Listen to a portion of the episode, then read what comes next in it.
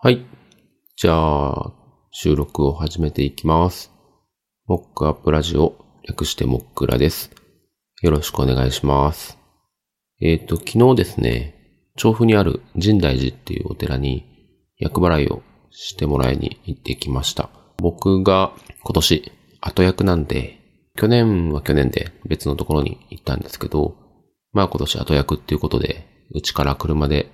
行きやすいっていうことで、何度か行ったことのある神大寺に行ってきて、あの、厄払いをしてもらいました。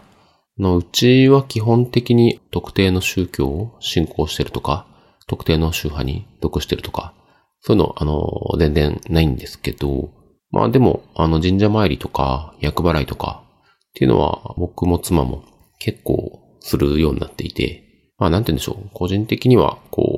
う、そういう行動をすることで、なんかこう、自分自身が癒されるというか、なんて言うんでしょうな。うまく説明するのは難しいんですけど、なんかそういった行動をするっていうことで少しでも、こう自分が安心できるとか、っていうことになれば万々歳かなっていうふうに思って、まあなんか結構行ったりしますね。で、昨日も後役払いしてもらって、結構自分としても、なんて言うんでしょう、気持ちもスッキリして、翻訳が終わって、今油断しているところに、後役何かあるみたいな話はあったりするので、そこに対して気持ちを引き締める意味も込めてやってもらってきて、まあ良かったなというふうに思ってます。あとは神大寺行くと大体あの、境内の中にあるお店でお蕎麦を食べるんですけど、昨日もみんなで食べて美味しかったんで、なかなかいい一日でした。っていうのと、今日はですね、昨日かな、うちで飼ってる猫をベッドで、こう、いい子いい子しながら考えていたことをちょっと話したいなというふうに思ってます。うちは、あの、保護猫を2匹ですね、2年前からかな、飼っていて、あの、2匹ともとっても可愛いんですけども、猫って可愛いですよね。もう、僕はちっちゃい頃は、もともとなんて言うんでしょう、いわゆる犬派というか、あの、ワンちゃん可愛い可愛いっていうふうに思っていて、まあ猫ももちろん好きでしたけど、まあ犬派猫派みたいな、あの、謎の派閥争いみたいな とこで言うと、まあ元々犬派だったんですけど、妻が出会った頃からまあ猫を飼っていて、で、えっ、と、まあ今はもう死んじゃったので、それは仙台猫っていうことになるんですけど、と暮らし始めてから、もう10年以上ですかね。だから猫と一緒に暮らしているっていう生活をする中で、まあ、すっかり猫の魅力に取り憑かれてしまいまして、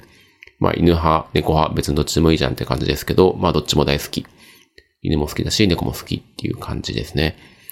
で、なんなんて言うんでしょう、猫を触っていると、もう、なんとも言えぬ幸福感を得られるんですよね。さらには、これだけ猫に癒されて幸せを感じているっていうのを考えると、逆に、こう、猫と触れ合うことの喜びを知らない人生だったとすると、それだいぶ自分のこう幸福度に差があったんじゃないかなっていうふうに、ちょっと怖くなるというか、なんかふと昨日思ったんですね。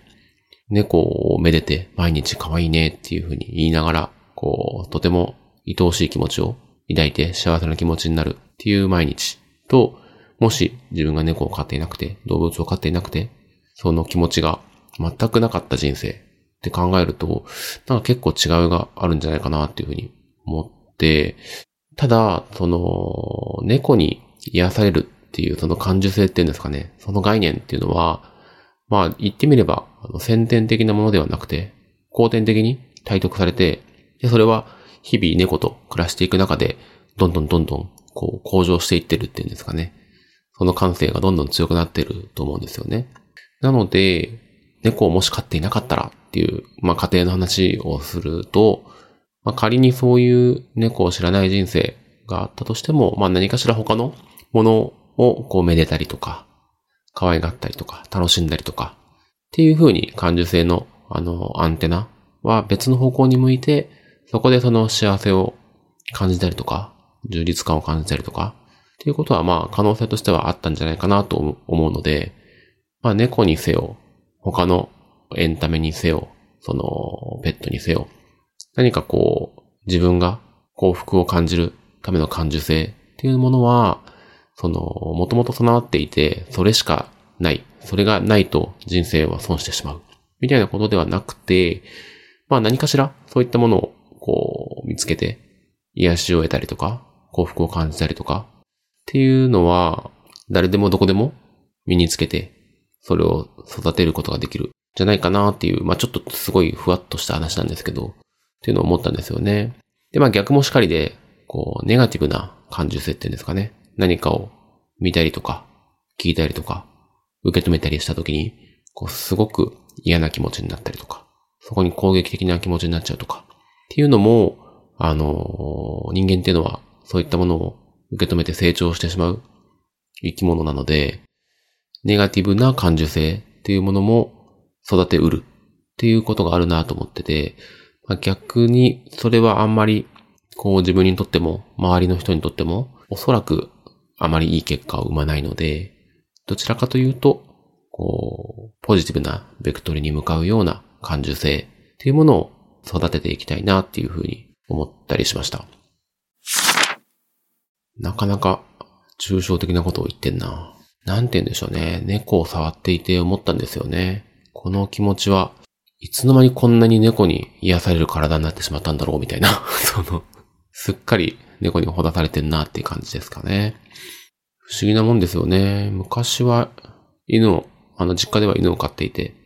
もうすごい可愛くてね、散歩したりとかしていて可愛がっていて、自分は犬派だなんて思ってたんですけど。いや、面白いですよね。あとね、どうでもいいんですけど、同じマンションで柴犬ちゃんを飼ってるご家庭があってですね、あの、特に面識もないので、おはようございますの挨拶ぐらいしかしないんですけど、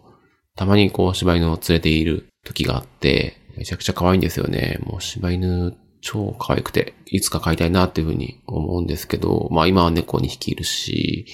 まあ、やっぱりね、猫と犬で言うと、犬は散歩ももちろんしなきゃいけないし、お世話するっていう意味では、難易度は少し高いのかなっていうふうに思うので、まあ今はちょっとまだ無理なんですけど、まあいつか犬を飼いたい。そして飼うなら柴犬がいい。なんていうふうに思ったりもしています。ちょっと今日は猫を撫でながら、ふと、こう、湧いてきた感情についてちょっと振り返って考えてみたんですけど、なかなかこう、うまく言えなかったな。なんかこういう話をうまくまとめて喋りながら整理して、こういうことですっていうのをね、こう言えるようになりたいんですけどね、なかなか難しいですね。ちょっと精進したいなっていうふうに思います。じゃあ今日はこれぐらいにしておきます。ご意見、ご感想、ご質問などある方は、概要欄にあるお便りフォームにお寄せいただくか、X やリスンなどでコメントをいただけると嬉しいです。今回も聞いていただきありがとうございました。ではではまた。